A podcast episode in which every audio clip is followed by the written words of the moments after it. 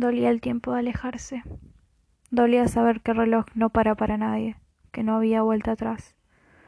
No quería enterarme que así era.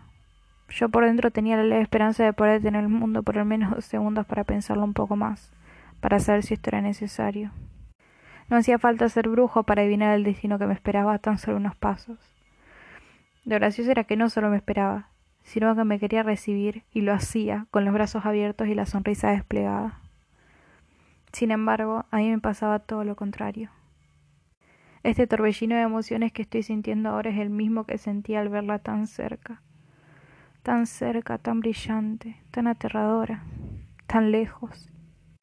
Estaba cegada por ella, por la idea que mi mente tenía de ella que me hacía no poder resistirla.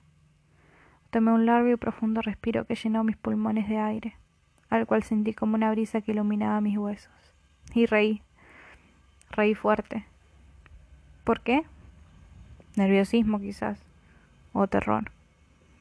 Terror de saber que llegaría en cualquier momento. Todavía no entiendo por qué era miedo lo que sentía, si ella me transmitía paz. Además, yo la había invitado a estar conmigo. Era ilógico temerle. Ya estaba dicho y las cartas estaban sobre la mesa. No podía arrepentirme. No ahora. Decidir cuál era el tiempo adecuado fue lo más difícil que hice en mi vida. Quería que venga, pero no quería irme con ella, y eso era una tarea imposible. Hasta que lo decidí. Llegó y le invité a pasar. Y en ese entonces me sentí como nunca antes me había sentido. Hasta hoy no sé si fue un sentimiento satisfactorio o aterrador. Solo sé que la sentí. No era como la esperaba, pero era como la quería. Y entonces volví a llenar mis pulmones, pero esta vez se sintió como mil ladrillos sobre mi pecho.